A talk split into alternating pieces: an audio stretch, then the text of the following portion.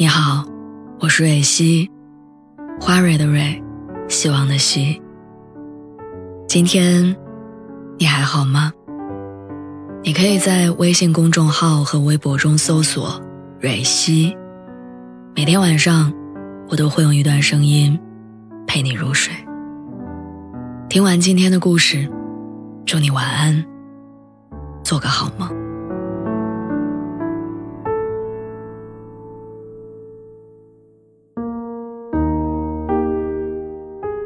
今天，你花了多少时间在自己身上？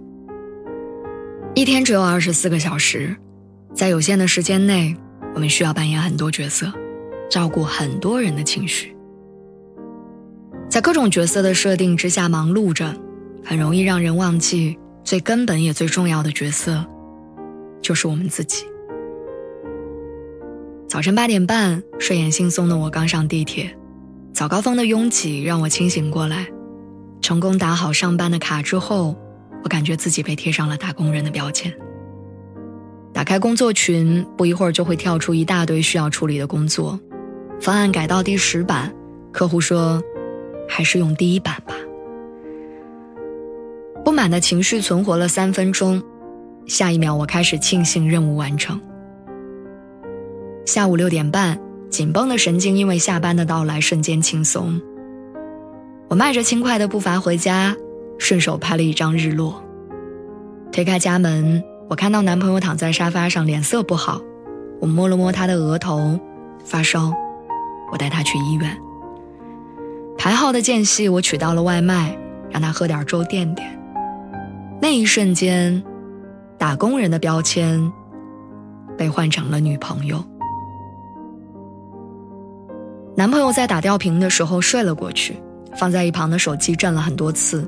未读消息里有同事催促他尽快修改程序，有母亲说想念他，问他小长假回家吗？有朋友失恋，想跟他聚聚。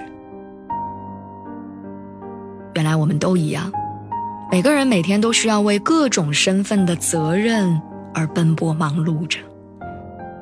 无论是千里迢迢回家看望家人。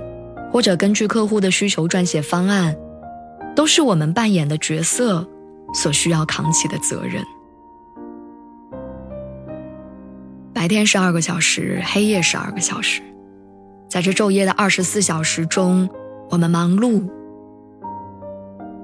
却好像也碌碌无为着。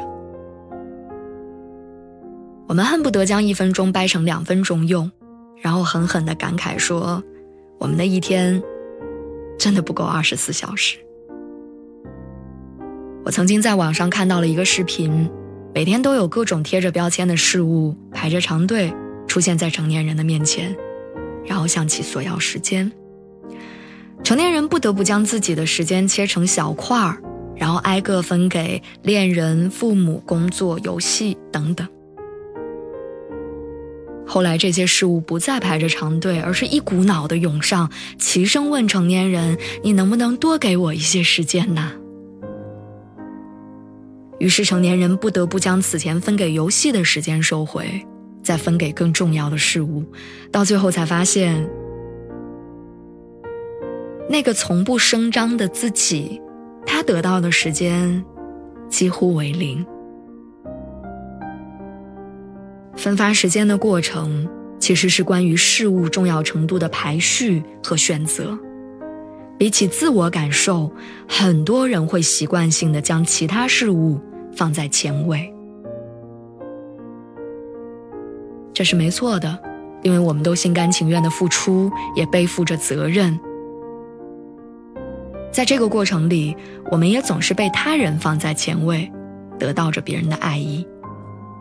比如回到老家放下行李之后，被家人们喊着洗手吃饭，一大桌子都是我们爱吃的菜。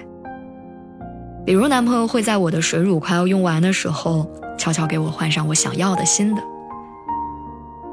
这大概就是一个良性的循环，然后让我们知道，我们可以一直支撑下去。